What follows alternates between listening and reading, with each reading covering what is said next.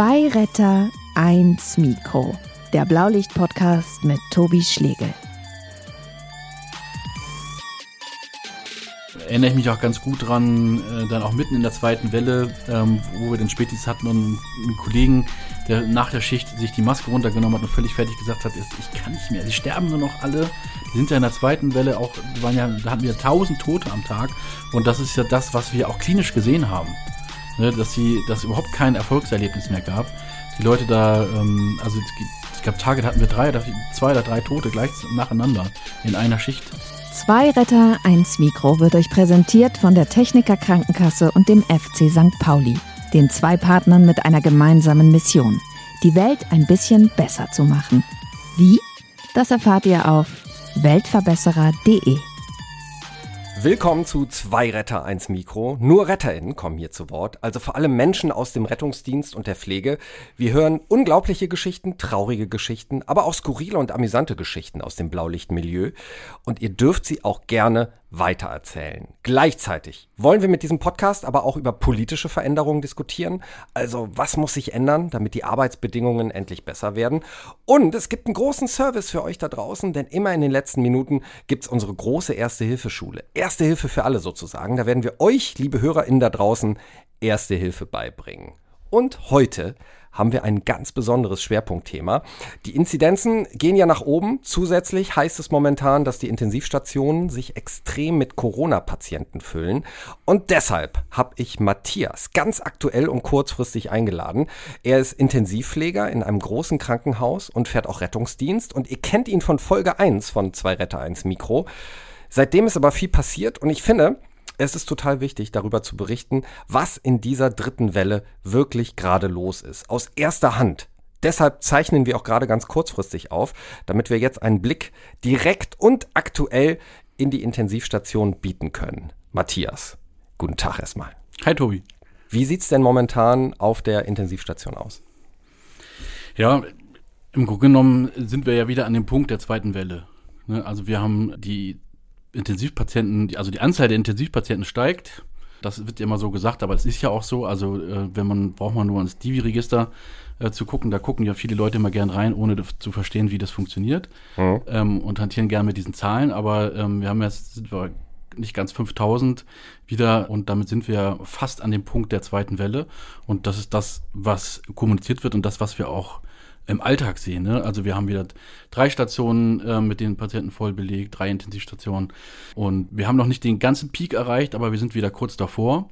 Und was man natürlich nicht unterschätzen darf, es ist ja keine Welle, die ganz bis nach unten gegangen ist, sondern wir haben ja eine, ein Plateau ähm, was sich gehalten hat. Also die äh, Entlastung, auch als die Zahlen mal kurzfristig gesunken waren, der Intensivstation gab es ja nicht de facto. Mhm. Sondern wir haben immer ein Plateau von einer hohen Anzahl von Intensivpatienten gehabt. Das heißt, die Belastung der äh, Kollegen, der Ärztinnen, Pflegekräfte, Physiotherapeuten, Reinigungskräfte, alle, die da mitwirken, hat ja nie wirklich stattgefunden, sondern es gibt immer eine Dauerbelastung, die jetzt sich quasi noch mal wieder steigert.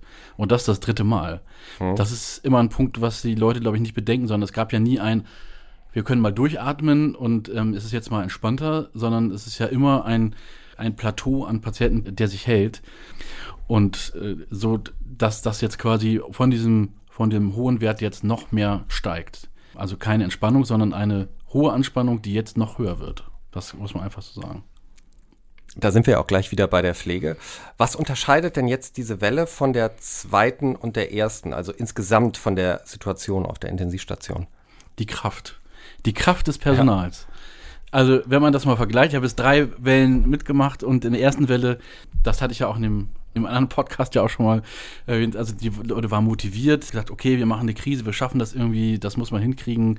Alle haben sich vorbereitet, das habe ich noch so ganz äh, eindringlich in Erinnerung.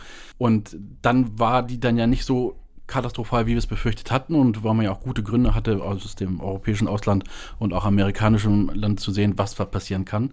Die zweite Welle war dann schon so mit so einem, okay, machen wir das also Ganze nochmal.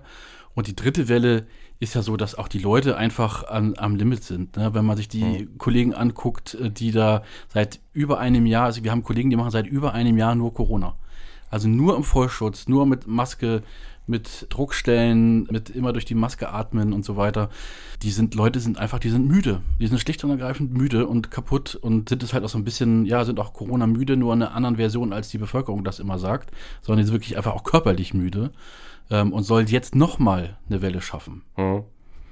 Und ich habe immer gesagt, die dritte Welle wird die schwierigste, weil wir, weil das Personal, also in der ersten Welle war niemand geimpft, dann hatte man immer das Problem, dass das, das Personal, die Ärzte und Pflegekräfte auch an Corona erkrankten. Das ist ja auch so in der ersten und zweiten Welle gewesen.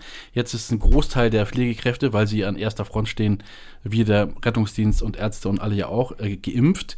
Das ist jetzt nicht mehr das Riesenproblem, aber jetzt sind es halt andere Sachen. Ne? Jetzt sind es die psychischen Erkrankungen, Erschöpfungszustände oder Leute, die halt ganz, ganz hingeschmissen haben. Ne? Gibt ähm, eine Studie aus Hamburg, aus, von der Hamburger HAW ähm, zum Thema Pflegekräfte, die äh, jede sechste Pflegekraft denkt ans Aufhören in Deutschland. Mhm. Also eine relativ aktuelle Studie. Und äh, das befeuert das natürlich. Ne? Und das macht diese, diese dritte Welle natürlich auch nochmal besonders. Ähm, und man hat zum anderen das Gefühl, dass auch die Politik ja, Corona-müde ist, Entscheidungen zu treffen, sich mehr um seine eigenen Belange kümmert, sich was selbst in die Tasche wirtschaften oder ähm, die, sich die, die Posten gegenseitig zuschachern. Und wir stehen jetzt da, das ganze Land wartet, was passiert. Und es passiert einfach nichts. Und wir laufen gerade sehenden äh, Auges in diesen Abgrund und beschäftigen uns mit, ob man abends alleine joggen gehen darf oder nicht, anstatt sich mit den wirklichen Themen auseinandersetzen zu können. Mhm. Und das macht natürlich auch eine Stimmung im Krankenhaus. Das sind ja auch alles politisch denkende Menschen. Und da fühlt man sich schon, also man fühlte sich nach der ersten Welle schon verarscht, wenn ich das mal so sagen darf, wenn man sich mal anguckt, was tatsächlich an Corona-Geld auf den Intensivstationen angekommen ist. Da hat der einzelne Mitarbeiter der Sparkasse mehr Geld dafür gekriegt als Corona-Bonus.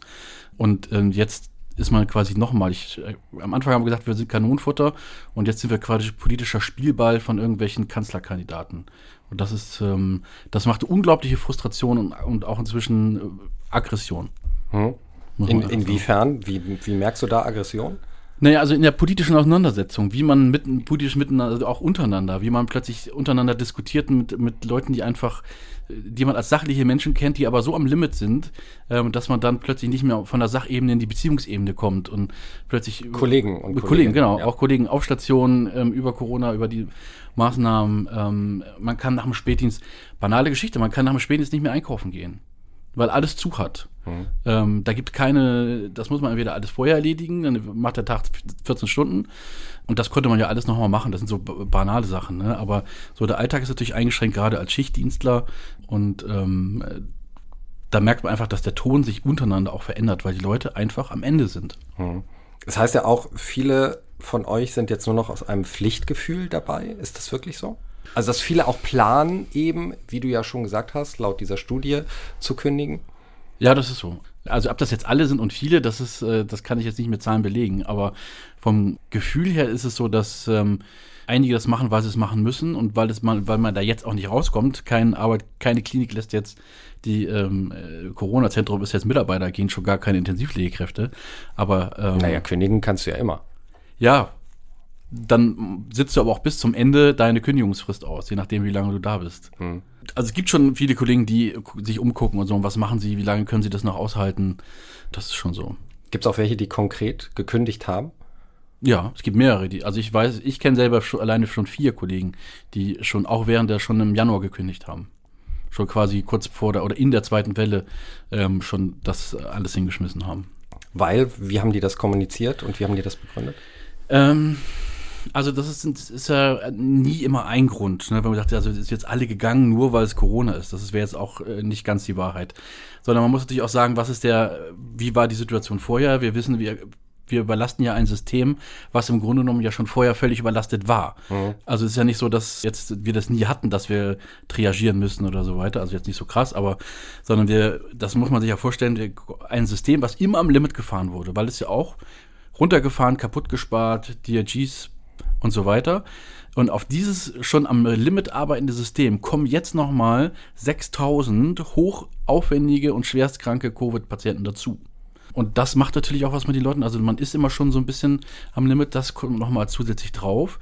Und dann ist auch so ein bisschen die Frage, was tut denn eigentlich der Arbeitgeber, um eine außergewöhnliche Situation irgendwie zu halten? Außer das zu machen, was sie immer machen. Und das muss man leider sagen, die meisten Arbeitgeber machen das, was sie immer machen. Mhm. Also, dass man irgendwelche Kleinigkeiten macht, dass man äh, irgendwas zusätzlich anbietet, was man sonst nicht hat. Denn außergewöhnliche Situationen erfordern auch außergewöhnliche Maßnahmen. Und das ist halt was, was, äh, wo die Mitarbeiter, viele Mitarbeiter sich zumindest das nicht so, nicht so gesehen und denken, da ist noch viel Luft nach oben. Warum sollte ich nochmal einspringen, wenn wieder jemand krank ist? Also wenn es keinen finanziellen Anreiz gibt, irgendwas anderes. Der Arbeitgeber zum Beispiel sagt, ihr kümmert, braucht euch nicht um Essen und Trinken kümmern. Wir kümmern uns darum. Mhm. Kommt bitte zur Arbeit und äh, wir brauchen, machen für euch die Infrastruktur. Es gibt genug, genug Caterer aus meiner Überzeugung, die jetzt nichts zu tun haben und da vielleicht mitmachen würden. Das gab es ja in der ersten Welle auch. Ne? Äh, Gerade hier in dieser großen Stadt. Kochen für Helden hieß das mal und so. Das gibt's alles in den, das gab's alles in der ersten Welle. Das gibt's in der zweiten und dritten Welle nicht. Das ist genau wie dem Klatschen. Es gab Klatschen in der ersten Welle. Es gab aber keinen in der zweiten oder dritten Welle gibt's das alles nicht. Im Gegenteil. Ich weiß von Kollegen, die in der, kurz vor der zweiten Welle bei einem äh, Discounter rausgeflogen sind, als sie gesagt haben, sie sind Intensivschwester, weil sie ja potenziell Corona haben könnten und durften ja nicht mehr einkaufen gehen. Also die Stimmung hat sich ja komplett gekippt. Ja. Ähm, Oder es, es kommt sozusagen so ein Nervaspekt dazu. Ach, die Nerven, die jammern doch die ganze Zeit rum und hören gar nicht mehr auf. Na ja, es ist schlimm, aber lass uns doch mal in Ruhe damit. Ja, das stimmt, das finde ich auch so. Das ist so, jetzt, jetzt habt ihr doch mal genug gejammert, ihr habt doch jetzt was, jetzt habt ihr doch Aufmerksamkeit, nur es ist ja so eine brotlose Kunst. Ne? Also es ist ja nichts passiert. Also es hat sich ja nichts konkret geändert. Die Pflegeuntergrenzen sind ab 1.1. wieder in Kraft. Ich betreue noch genauso viele Patienten wie vorher. Es hat sich nichts geändert. Habt ihr denn überhaupt noch ausreichend Personal, um so ein Minimum an Versorgung zu garantieren? Mit Überstunden, also ich weiß jetzt gerade so die Wochenenden und Spät- und Nachtdienste, die sind schon momentan wieder sehr knapp. Jetzt, wo die Zahlen wieder steigen, wir wieder eine dritte ISO-Station aufgemacht haben, sind die Personalsituationen schon wieder auf dünnem Eis gestrickt. Äh, und oft mit der heißen Nadel. Hm. Das ist so. Und ohne Zeitarbeit, das muss man auch fairerweise mal sagen, ohne Zeitarbeit wäre das System schon völlig kollabiert. Aber die stehen ja auch nicht unendlich zur Verfügung. Nee, und es gab auch mal politische Überlegungen, das zu verbieten. Mhm. Aber ohne die, die stellen fast, ich würde sagen, jetzt habe ich auch keine Welle, 40, 40 Prozent der gesamten, des gesamten Dienstplanes, weil wir das sonst gar nicht personell schaffen würden. Du hast gesagt, es ist nichts passiert. Und es ist nichts passiert, obwohl Intensivmediziner die letzten Wochen permanent vor hohen Zahlen gewarnt haben, vor Überlastung. Und politisch wurde trotzdem nicht radikal genug gehandelt, beziehungsweise überhaupt nicht radikal. Frustriert das? Also mich ja, weil ich denke mal, denke, wir diskutieren über andere Sachen, ne? Also oder also über die Ausgangssperren zum Beispiel, das ist ja lange, lange und breit diskutiert worden und dann hängt man sich so ein bisschen daran auf. Aber es sind ja viele, also gerade die Divi hat das immer wieder gesagt, ähm, auch der Hamburger äh, Ärztepräsident, man muss ja nicht Fan von ihm sein, aber zum Beispiel Professor Lauterbach ist auch jemand, der das immer und immer und immer gebetsmühlenartig wiederholt. Ja. Die in den meisten Sachen hat er recht ähm, und hinterher sagen die immer, ach ja, gut, jetzt hat er doch wieder recht gehabt. Ich kann auch verstehen, dass viele davon genervt sind, aber wenn du so einen nicht hast, dann verstehen die Leute das, glaube ich, nicht. Und wie gesagt, man muss halt kein Fan von ihm sein. Aber er hat in vielen Sachen halt auch recht.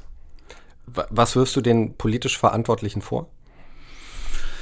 Eigentlich das Nichtstun, sondern eigentlich das jetzt in dieser Phase, wo es eigentlich darauf kommt, diese, das ist immer so, so eine Plattitüde, Welle zu brechen, aber das zu verhindern, passiert jetzt gerade nichts. Und jetzt gerade, also was mich gerade wirklich wütend macht, ist, dass die Leute nichts machen und jetzt nur gucken, gerade die von der CDU nur gucken, ihre Schäfchen ins Trockene zu bringen. Das ist offensichtlich das Wichtigste. Da diskutiert die Presse und wir seit, ich weiß nicht, vier, fünf, sechs Tagen drum, seit Wochen und es passiert nichts, anstatt, anstatt Entscheidungen zu treffen. Hm. Was muss denn geschehen? Also nicht nur insgesamt, sondern auch bezüglich der, der Pflege, damit ihr durchhaltet und nicht alle sofort jetzt kündigt. Ja, wenn ich das Patent, diese Patentlösung hätte. Ja, aber du hast ja eben schon mal ein paar Andeutungen gemacht, was den Arbeitgeber angeht. Ja, ich, also ich glaube, die Arbeitgeber haben da viel Luft, aber auch das Geld, das weiß ich auch aus erster Hand, das Geld möchte man auch nicht in die Hand nehmen. Da wird dann diskutiert, ähm, ja, nee, und dann werden alle. Und gerade auch natürlich die jetzt Stationen, die seit einem Jahr nichts anderes machen als Covid, die waren ja nie Covid-frei so richtig, äh, ob man das anders behandeln muss, aber also äh, es war auch mal die Diskussion, ab, was ist zum Beispiel 2021 mit dem Corona-Bonus, habe ich zum Beispiel auch äh, nie wieder was gehört. Wir haben das, das halbe Jahr ist was rum.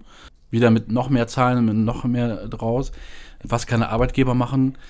Ja, und man hat immer so das Gefühl, aber das weiß ich nicht, ob man das, ob man das verändern kann. Ne? Dieses, wie du das schon gesagt hast, die Leute das Gefühl haben, die sind genervt und das hört mal auf zu jammern. Also im Gegensatz zu dem Klatschen. Und ich glaube, wenn, wenn sich diese Stimmung wieder kippen würde, wäre das auf jeden Fall mehr Motivation, als jetzt muss man vorsichtig sein, was man sagt und was man schreibt. Oh, jetzt kommt die schon wieder. Ach, die äh, Intensivstationen sind wieder am Jammern. Oder wir haben auch noch was anderes außer Intensivstationen. Und das stimmt ja auch, ne? das kann man ja nicht leugnen. Nur das ist nur momentan nur einfach das Nadelöhr, mhm. was man nicht machen kann. Und das, äh, wie gesagt, ein schon am Limit arbeitendes System, was jetzt nochmal zusätzlich belastet wird. Und das kannst du finanziell lösen. Das hat jetzt bis jetzt noch nicht so gut funktioniert. Oder eben mit anderer Motivation, die jetzt nicht intrinsisch ist, also vom Arbeitgeberseite, vom Staat und auch von der Gesellschaft aus. Mhm. Das wären, glaube ich, so die Punkte. Aber also richtig super viel Hoffnung, dass man das jetzt nochmal rumreißt, habe ich ehrlich gesagt nicht. Also es macht sich ja generell so eine, so eine gesellschaftliche Müdigkeit breit. Das merke ich ja auch bei mir. Viele können einfach nicht mehr. Ne? Also diese Pandemie und diese andauernden unterschiedlichen Lockdown-Zustände machen einen schon fertig. Büge ich an mir selbst. Kannst du das verstehen? Mir geht's ja privat genauso. Ne? Das ist ja das, was ich meine. Du kannst nicht mehr einkaufen gehen. Und auch diese Ausgangssperren ist ja auch ein heißer Diskussionspunkt. Ja? Also ob das nun wirklich diese 15% Pandemiebeteiligung bringt oder nicht, diesen Verdruss, warum die Leute sagen, sinnlose Maßnahmen, die jetzt durchgesetzt werden, dass das die Leute frustriert und nervt, das kann ich total verstehen. Also warum soll ich nicht abends alleine joggen gehen können? Mhm. Das erschließt sich einem nicht. So, äh, das ist so ein bisschen, da finde ich den Begriff Symbolpolitik schon ganz passend, dass man irgendwie nachweisen kann, dass man was gemacht hat. Hamburg zum Beispiel jetzt anders gemacht, da darf man joggen gehen, da darf man mit dem Hund rausgehen. Das sind zum Beispiel Anpassungen, die man in diesem Infektionsschutzgesetz unbedingt machen müsste. Auch die Frage, die man sich stellen muss, was ist denn mit den Geimpften? Äh, das finde ich auch eine spannende politische Frage. Also sind ja alle, momentan alle die geimpft, die entweder über 70 sind oder jetzt inzwischen über 65 sind. Ja, die sollen ja so behandelt werden wie negativ getestete. Genau, und, und die, die an der Front gekämpft haben, in mhm. Anführungsstrichen. Ja, das sind ja alle die, die geimpft sind. Also müssten die, genau, die müssten dann eigentlich auch da nochmal besonders behandelt werden. Auch für die spätere Strategie. Es darf sich ja jeder, ich bin auch kein Freund von Impfpflicht oder so, nicht, dass man das so versteht, ja, aber trotzdem muss man, wenn man sich impfen lässt oder nicht impfen lässt, trifft man eine Entscheidung. Und wie immer im Leben, wenn man eine Entscheidung trifft, muss man auch mit den Konsequenzen damit leben. Mhm. Das heißt, impft man sich nicht, das ist jedes Mal ein gutes Recht dann muss man damit beleben, dass man weiter Maske tragen muss. Aber es sind ja noch nicht alle geimpft und viele, die wollen, äh, dürfen ja eben noch nicht. Deshalb glaube ich, kommt diese Diskussion fast zu früh. Die Frage ist aber trotzdem, wie man so ein Bewusstsein in der Gesellschaft verändert. Also wieder hin zu, dass die euch positiv aufgeschlossen sind und dass sie auch sagen, ja, wir machen das, weil wir sehen gerade, wie schlecht es den Leuten in der Pflege geht. Die müssen da durchhalten, die müssen noch viel mehr leiden als wir zu Hause im Lockdown-Zustand. Also die Frage ist eigentlich, wie schaffen wir es, die Gesellschaft mitzunehmen für die benötigte weitere Kraftanstrengung, um eben durch diese dritte Welle zu kommen? Tja, das ist eine gute Frage. Also ich glaube, dass ich habe eher den Eindruck, dass die Leute die Kraft gar nicht mehr haben, noch versuchen, irgendjemand mitzunehmen. Sondern mhm. dass viele Pflegekräfte es darum geht, irgendwie die Schicht zu schaffen, irgendwie die Patienten über die Schicht zu kriegen und die wenigsten momentan noch irgendwie äh, Bausteine hat, um Kügelchen hat, um noch politisch sich zu aktivieren oder noch irgendjemand mitzunehmen. Ja, aber das ist ja nicht die Aufgabe von der Pflegekraft jetzt. Nee, aber also das wäre ja eine Möglichkeit, sozusagen von der Pflege an die Gesellschaft zu gehen und zu sagen, so jetzt müsst ihr irgendwie, wir können das nur gemeinsam schaffen und können hier nicht so eine Zweiklassengesellschaft machen, ihr und die, sondern mhm. wir müssen das als Gesellschaft stemmen. Das wäre eine Aufgabe. Aber das wäre, da sehe ich halt auch die Politik in der Verantwortung, das zu tun. Und es gibt ja immer noch Menschen, die den Ernst der Lage immer noch nicht verstanden haben. Ne? Wie soll man mit denen umgehen, die sich noch immer nicht solidarisch verhalten?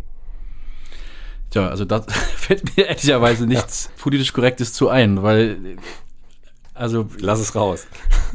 die, die, die Zahlen sind ja eindeutig, also ein bisschen gesunder Menschenverstand, ähm, dass man über allem und hinter jedem irgendeine Verschwörungstheorie, die gab es auch immer, wird es auch immer geben, die Verschwörungstheoretiker. Ähm, äh, ja, von der Mondlandung damals angefangen, über andere Sachen. Aber ähm, hier also wenn ich in den sozialen Medien äh, online bin, dann äh, lade ich Leute immer gerne ein, die das nicht glauben wollen, gerne mal auf, zu mir auf die Arbeit zu kommen, sich das mal anzugucken.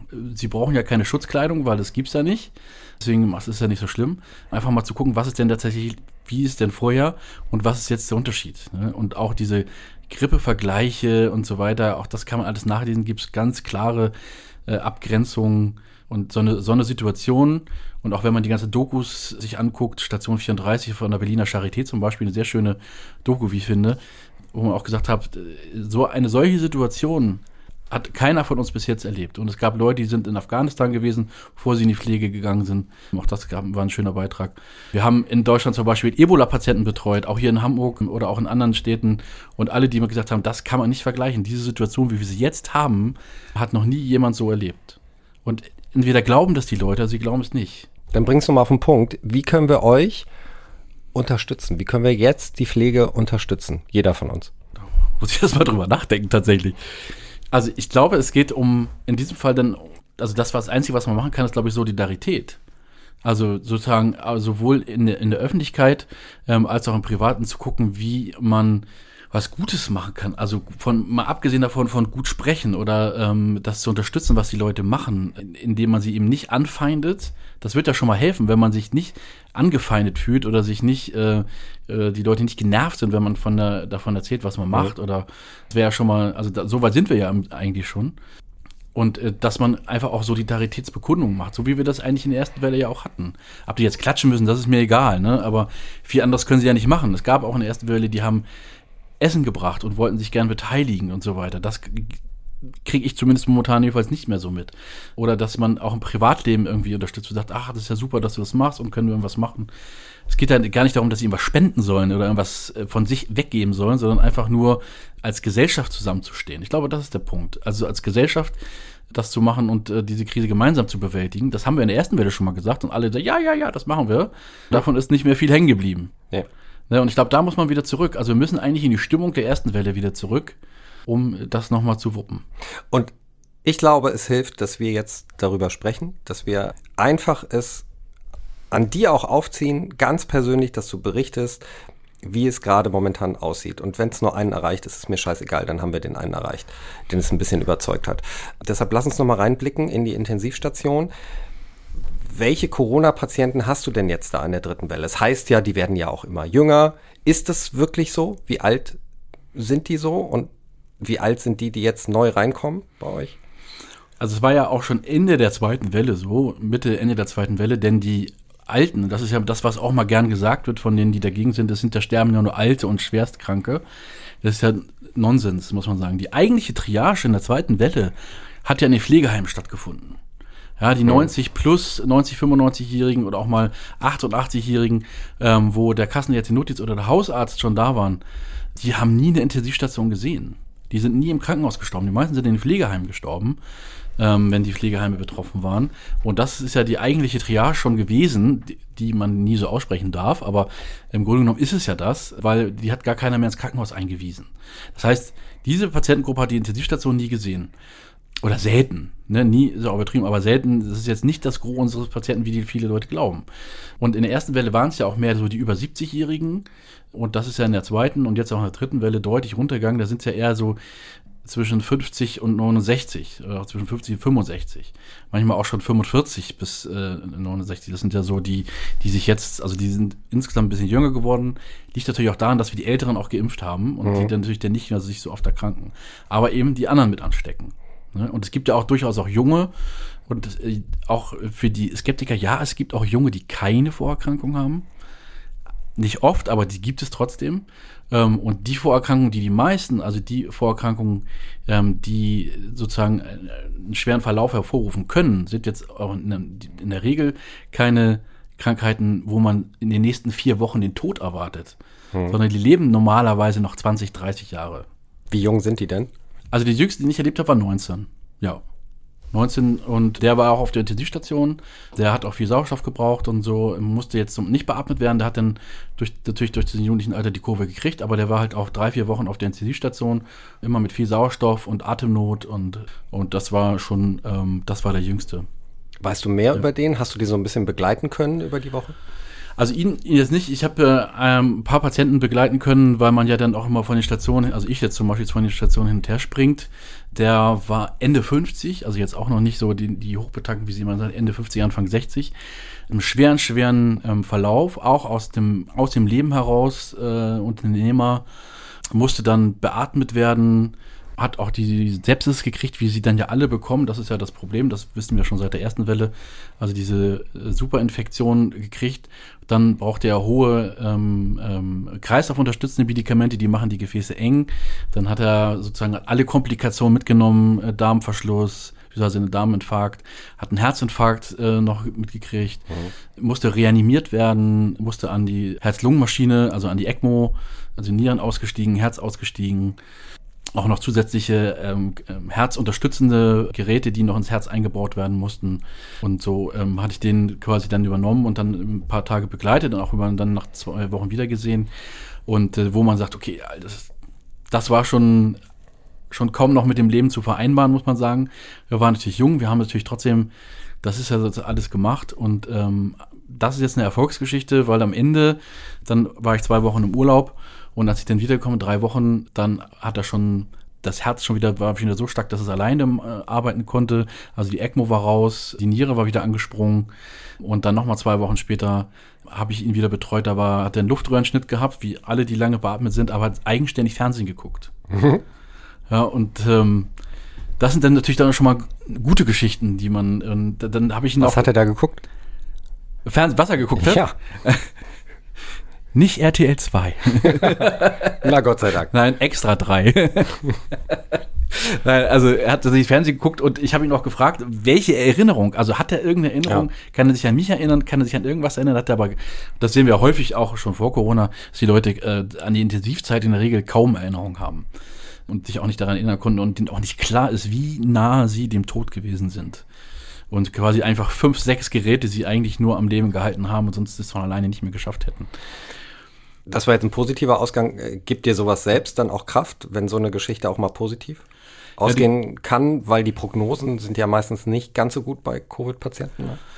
Nee, also die, wenn die Patienten intubiert werden, haben sie noch eine 50-prozentige, also jeder zweite beatmete Patient stirbt auch. Und wenn sie an der ECMO sind, dann sind es sogar 70 Prozent.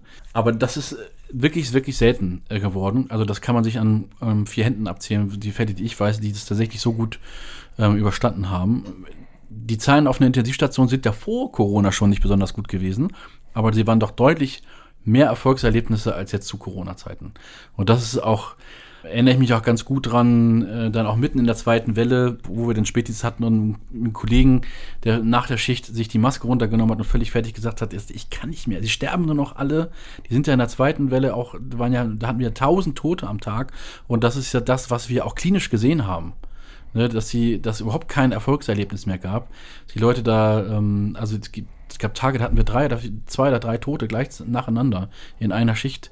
So ein Wochenende äh, mit fünf oder sowas. Und ähm, das ist auch so ein bisschen der Grund, warum das jetzt noch nicht so eskaliert ist in der zweiten Welle, weil wir halt auch die Leute einfach gestorben sind, ähm, so dass sich das nicht aufstauen konnte. Jetzt haben wir das Problem in der dritten Welle, dass wir so viel Langlieger haben. Also Leute, die teilweise schon 40, 50 Tage auf der Intensivstation liegen. Das sind äh, auch meistens die Jüngeren wahrscheinlich, ne? Auch die Jüngeren, genau. Die, weil der, der Verlauf so lange ist, äh, dass man dann keine neuen mehr nehmen kann, weil die Betten einfach belegt sind. Mhm. Du kannst sie aber auch, also jetzt in dieser Phase einen Rehabilitationsplatz zu kriegen, ist jetzt auch nicht so das einfachste Unternehmen. Wie kurz stehen wir denn vor einer äh, Triage, also dass nicht mehr alle versorgt werden können und ausgewählt werden muss? Also ich glaube nicht, dass man das pauschal sagen kann. Also kann ich sagen, in ganz Deutschland ist es so, sondern auch das ist ähm, regional. Also es war ja in der zweiten Welle auch so, dass es regional zu Engpässen gegeben, äh, gegeben hat.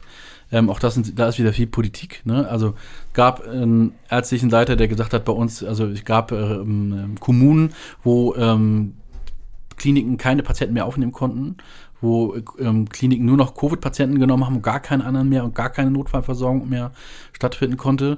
Es gab Kommunen, die haben zum Beispiel die Bevölkerung aufgerufen, in den lokalen Krankenhäusern sich zu melden und ähm, zu unterstützen. Dann wurde von dem ärztlichen Leiter Alarm geschlagen, gesagt, wir müssen, haben hier triagiert. Dann kommt der Krankenhausbetreiber und sagt, nein, nein, bei uns ist alles gut. Also da läuft halt auch viel Politik. Aber wenn man das ist ja auch intern vernetzt mit anderen Kliniken. Ja. Äh, also was sagt denn dein Gefühl? Also wie, wie kurz davor stehen wir denn? Wenn man zum Beispiel Patienten auch nicht mehr verlegen kann, weil alle Betten voll sind und belegt sind, auch in anderen Häusern. Ja, also wie gesagt, das, ich glaube nicht, dass wir global davor stehen, aber ich glaube, dass wir regional schon sehr kurz davor sind. Dass mhm. wir wieder, wieder regional keine Kapazitäten mehr haben, um Patienten zu betreuen. Also jetzt nicht auf die global Deutschland gesehen, weil dann kann man, aber einige sind halt dann auch so schwer krank, dass man sie nicht mehr verlegen kann. Man kann nicht mal einfach so einen aufwendigen Covid-Patienten von Berlin nach München fliegen. Mhm. Also das ist halt, das ist halt super aufwendig. Da stellen sie sich immer leicht vor, aber das ist, äh, das sind halt hochaufwendige, komplizierte Patienten.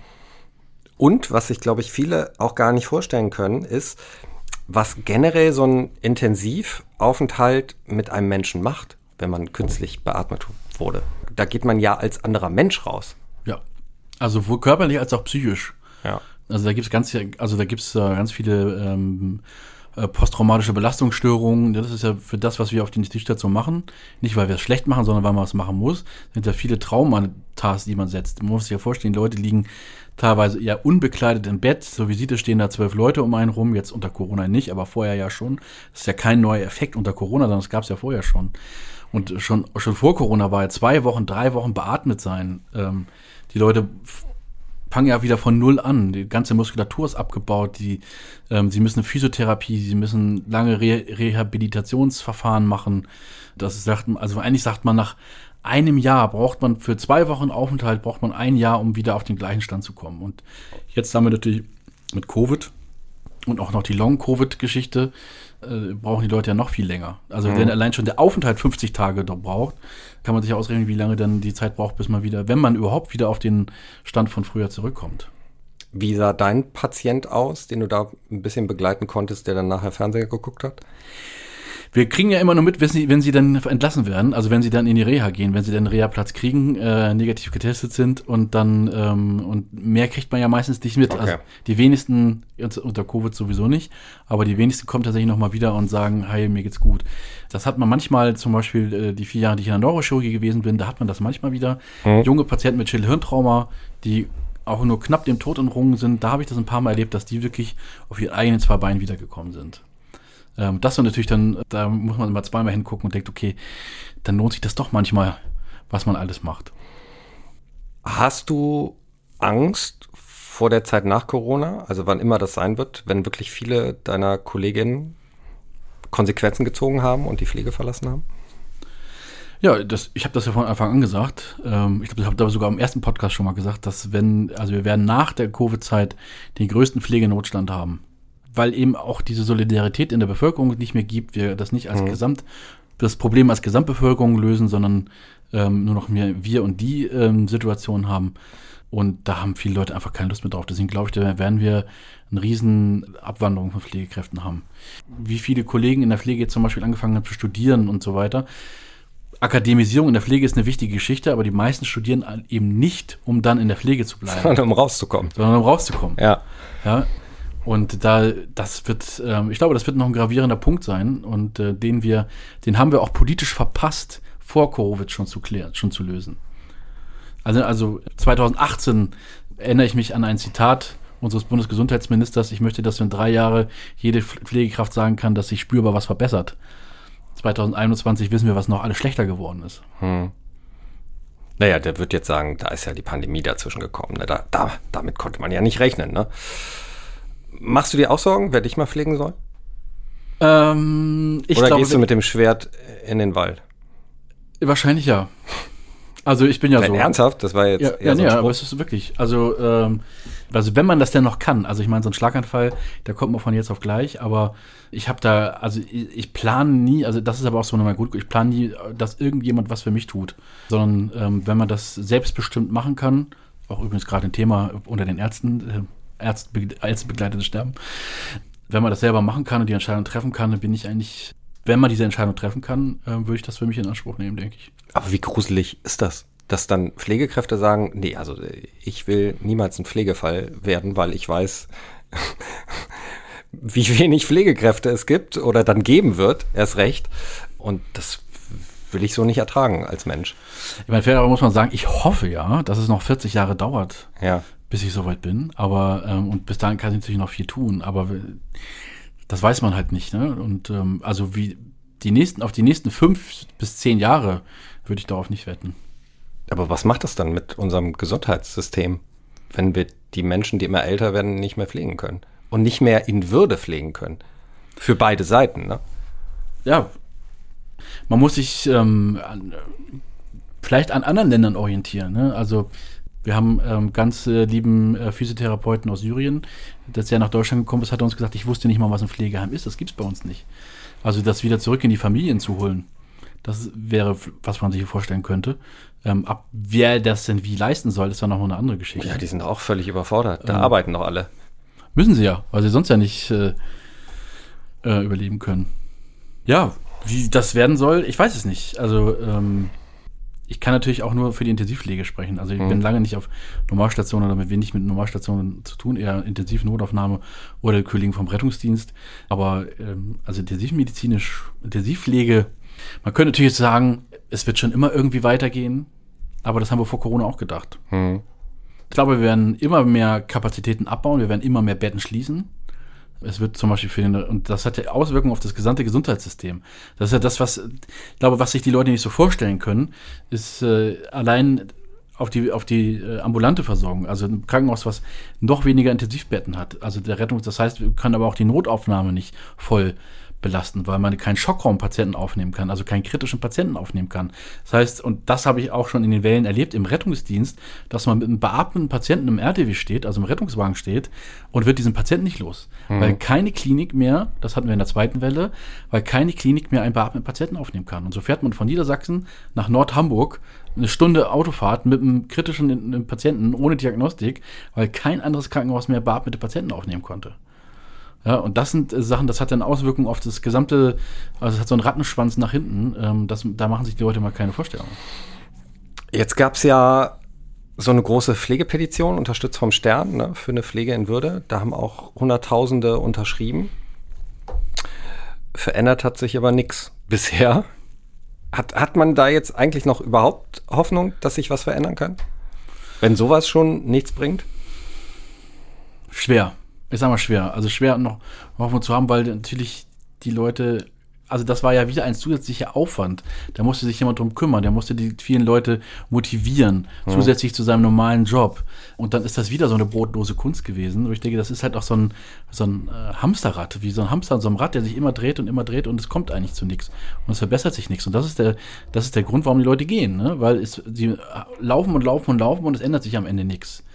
Ähm, und es interessiert eigentlich auch nur eine bedingte Anzahl der Bevölkerung und sind eher genervt, wenn man das auch nochmal anspricht. Das ist ja das, was du äh, vorhin meintest. Ne? Und das, was sich ändern muss. Die Leute dürfen nicht genervt sein, sondern müssen mitmachen. Und wir müssen es gemeinschaftlich machen. Das Einzige, was ich momentan sehe, ich weiß, das ähm, ist zum Beispiel äh, die Krankenhausbewegung oder auch die Gewerkschaften, die versuchen, irgendwie noch Entlastung zu bekommen und zu gucken, dass man die Krankenhäuser wenigstens gezwungen sind, so Betten zu sperren, dass die, dass die Pflegekräfte zumindest nicht völlig überfordert sind. Das passt aber natürlich momentan auch mit dem Pandemiegeschehen dann wieder nicht. Das ist auch erstmal wieder auf Eis mhm. gelegt. Aber auch für die Post-Covid-Zeit. Ja, also das ist eine, wie hat es unser Bundespräsident ausgedruckt, eine dunkle Zeit. Aber es gibt ja manchmal so ein paar äh, helle Lichtsprenkel, sage ich mal. Zum Beispiel hast du eben auch schon erwähnt, einen Ausschnitt daraus. Es gab ja diese Doku von äh, Joko und Klaas, ne? Hashtag äh, nicht selbstverständlich. Also der Alltag einer Pflegekraft wurde über sieben Stunden ungeschnitten gezeigt. Hast du das intensiv wahrgenommen? Und glaubst du, sowas kann auch das Bewusstsein einer Gesellschaft wenigstens ein Stück weit verändern? Also ich habe es wahrgenommen. Ich habe mir ehrlicherweise nicht alle sieben Stunden angeguckt, weil ich das jeden ja. Tag, weil ich mir davor komme, als würde ich zur Arbeit gehen an einem freien Tag. Das, äh, wobei das ja eine Kollegen der äh, KM, hauptsächlich der KMST-Station waren. Aber ich habe mir das angeguckt und ich fand das auch großartig und glaube, dass sie damit äh, mehr gemacht und dazu beigetragen haben, als so mancher Anne Will und Dingsbums Talk, wo immer die gleichen Leute sitzen und immer das Gleiche diskutieren, sich ständig im Kreis drehen, aber nichts passiert. Mhm. Also ich glaube, für, die, für das gesellschaftliche Denken ähm, war das, glaube ich, ob es jetzt sieben Stunden hätte sein müssen, weiß ich auch nicht, ob man sich das wirklich, also wer sich das wirklich von Anfang bis Ende angeguckt hat. Ja, aber, aber allein die Idee, die, genau, die aber allein, ja dann auch und ähm, dass man es revolutionär dann auch so lange durchzieht. Ja, also das war natürlich, also ich bin jetzt kein Medienexperte, aber das fand ich jetzt schon, ähm, das war schon beeindruckend. Also auch auf die Idee zu kommen, das zu machen, auch vom Sender, da, da den Platz dafür freizugeben mhm. und so weiter. Das ist schon, also ich glaube, dass es solche Innovationen braucht, um das, das zu schaffen. Ja. Also da sind die Medien nochmal ganz neu gefordert, aber auch da habe ich manchmal ein bisschen das Gefühl, die machen auch alle, alle machen sie es wie immer. Und sowas ist nochmal was, was Außergewöhnliches, was sozusagen wirklich zielführend sein kann, um die Stimmung zu kippen. Ja, ich glaube, es ist halt wichtig, dass ihr gesehen werdet, ne? Also, dass man euch eine Plattform gibt, dass man mit euch, auch mal über euch, aber vor allen Dingen mit euch spricht. Und das machen wir ja auch hier, ne? Weil es eben wichtig ist, dass sich was verändert. Und wir hören auch nicht auf damit, bis sich endlich was verändert. Wir brauchen die Pflege, wir brauchen den Rettungsdienst. Wir alle werden sie mal brauchen, wenn wir nicht mit dem Schwert in den Wald gehen wollen. Matthias, ich mache mal kurz einen Stopp hier und würde gerne etwas einschieben, denn ich würde gerne jetzt gegen Ende zu meinem Herzensthema kommen, der ersten Hilfe, wenn das okay für dich ist. Klar. Okay, dann geht sie jetzt wieder los. Unsere kleine Erste-Hilfe-Schule. Erste Hilfe für alle. Erste Hilfe für alle wird Ihnen präsentiert von der Björn Steiger Stiftung. Wir haben ja in Folge 1, und das habe ich mit Matthias hier gemacht, über die Reanimation gesprochen. Ne?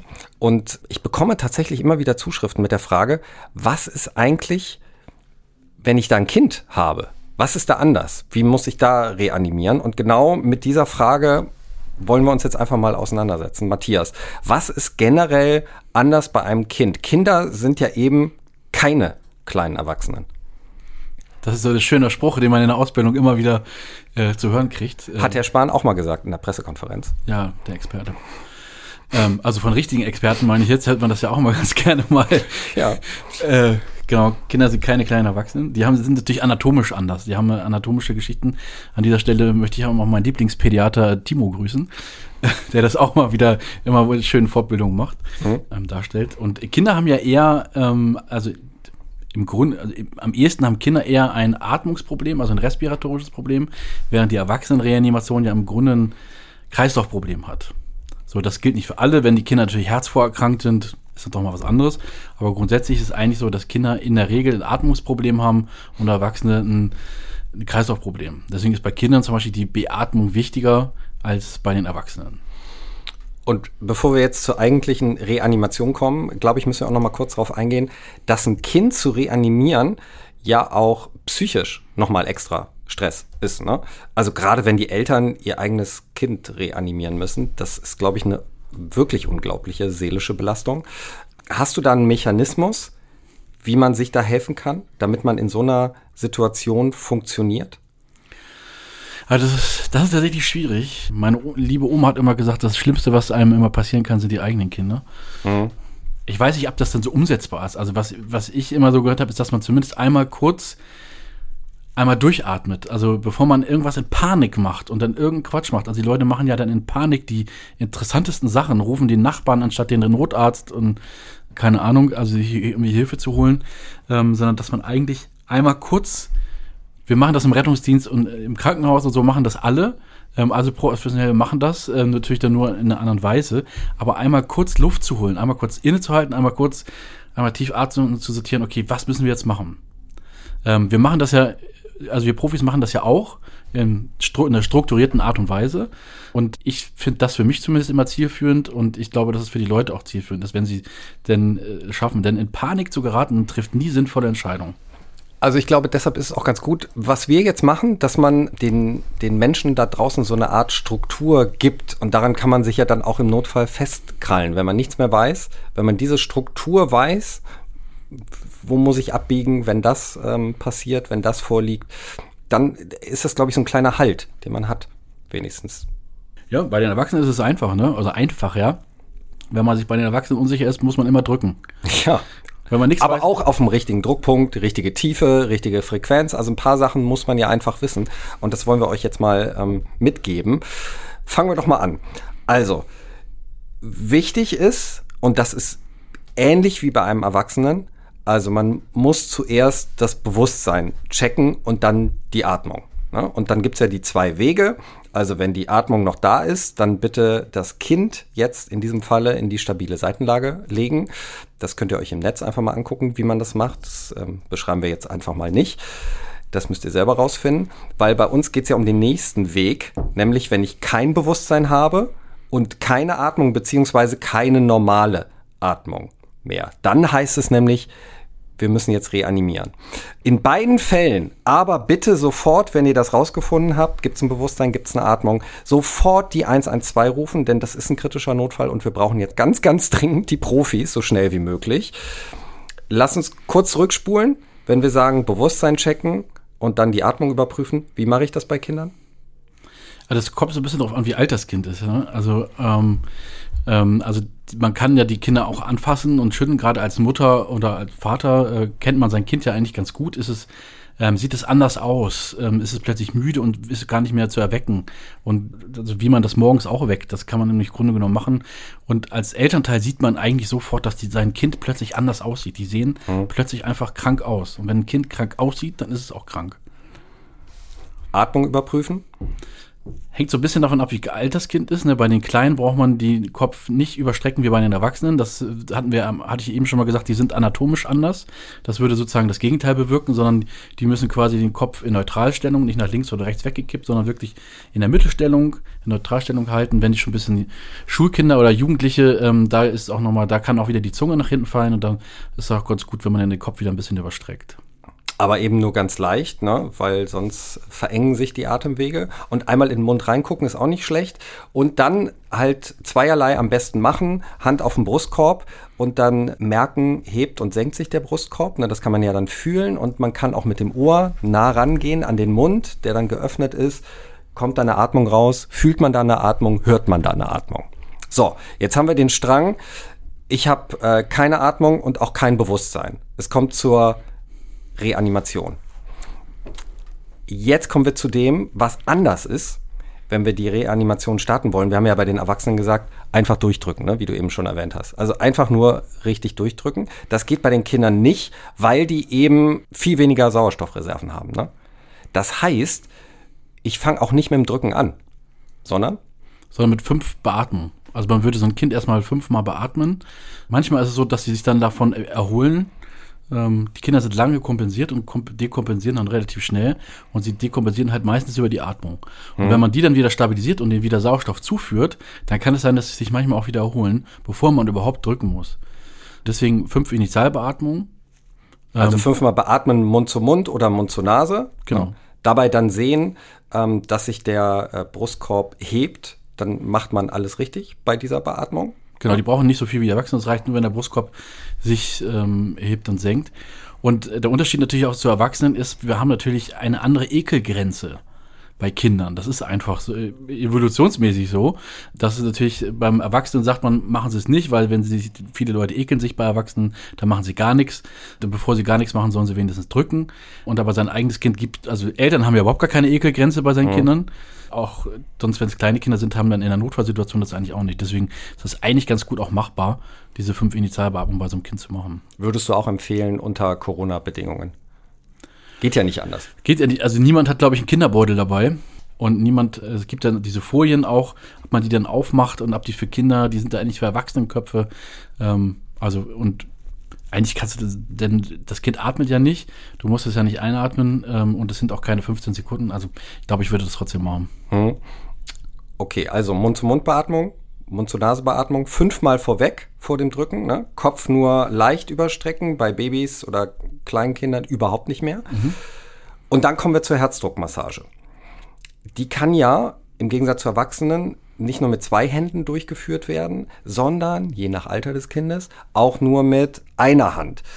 Druckpunkt und Tiefe beim Drücken sind aber wie beim Erwachsenen, ne? ein Drittel des Brustkorbs tief. Dann je nach Kind, ne, muss man halt gucken. Aber es sind auf jeden Fall ein paar Zentimeter, also ihr müsst schon tief reindrücken.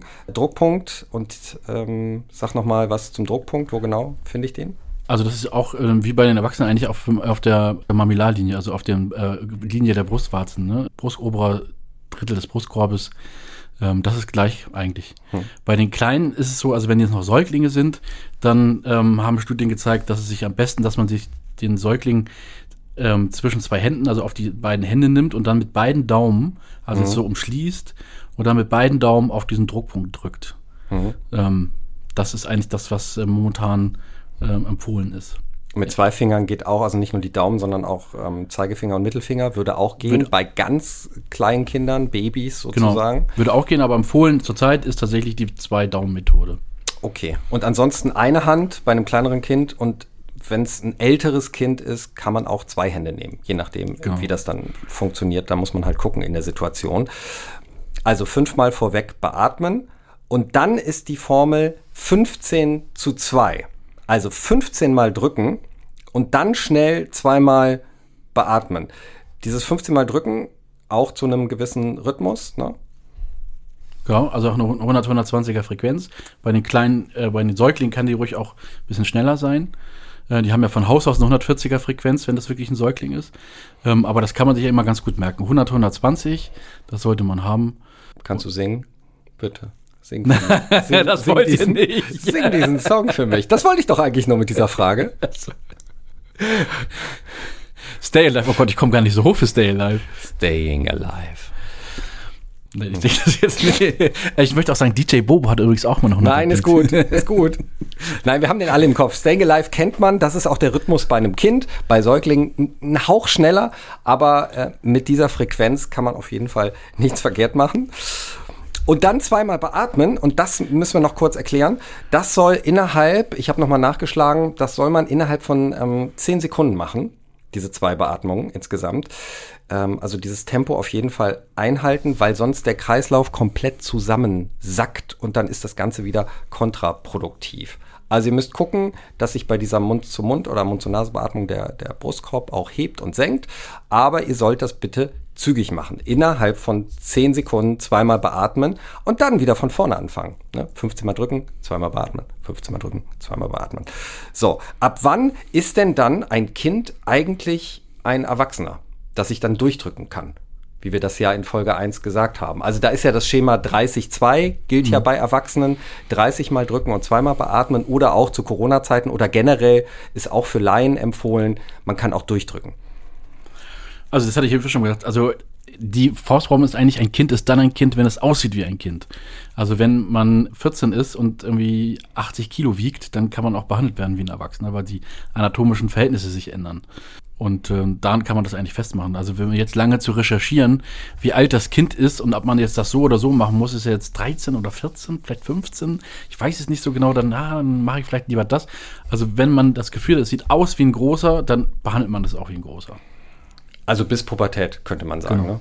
Bis so 12, 14 oder 16. So. Man macht dann nichts verkehrt, wenn ihr bei 15,2 auch bleibt. Das kann man machen. Oder eben, wenn ihr da wirklich eine, eine lange Person liegen habt, sehr bärtig schon, dann könnt ihr auf jeden Fall durchdrücken. Und ganz wichtig, das würde ich auch noch mal zum Schluss gerne sagen, ähm, weil da habe ich auch ein paar Nachrichten gekriegt. Im Bett reanimieren bitte nicht. Weil wir brauchen einen festen Untergrund. Ne? Ja, das macht keinen Sinn. Ja. Also wir müssen, das Ziel ist ja, dass wir das Herz gegen die Wirbelsäule drücken. Und wenn natürlich der, der Untergrund äh, mitfedert, dann drücken wir nichts zusammen. Dann bewegen wir quasi nur den Patienten hin und her, aber wir komprimieren nicht das Herz. Da wir- Wenn man sich das anatomisch anguckt, die Wirbelsäule steht da ein bisschen nach vor, nach innen und da wir, wollen wir das Herz halt gegen. Deswegen ist immer wichtig, dass man auch senkrecht drückt und nicht schief, weil wenn wir senkrecht drücken, dann drücken wir das Herz wieder neben die Wirbelsäule, ist nicht effektiv. Sondern wir wollen das Herz gegen die Wirbelsäule drücken, damit es sich, damit wir es zusammenpressen quasi. Ähm, deswegen macht es keinen Sinn, das im Bett zu machen, sondern muss die Leute auf dem Fußboden. Das ist anstrengend, aber glaubt mir, in so einer- wenn es um eure Angehörigen geht, ähm, dann hat man die Kraft dafür. Die entwickelt man automatisch. Und da muss man die Leute muss man auf den Fußboden ziehen. Irgendwie. Und noch der Hinweis, wir sind auch nicht perfekt. Ne? Wir haben das Thema jetzt angerissen, aber es wäre toll, wenn ihr euch dann nochmal äh, im Netz mit auseinandersetzt und euch ein paar Filmchen dazu anguckt. Da gibt's genügend. So, dann war das unsere erste Hilfe für alle. Ja, wie gut, dass wir in dem Fall jetzt auch nochmal über die Kinder gesprochen haben. Das werden wir in Zukunft auch nochmal machen. Es gibt ja auch noch andere spezielle einzelne Kindernotfälle. Dazu später in anderen Folgen mehr. Jetzt aber erstmal vielen Dank, Matthias. Du bist ja schon sowas wie der Karl Lauterbach von meinem Gott. Podcast von Zwei Retter, eins Mikro. Oh Gott, ich hoffe nicht.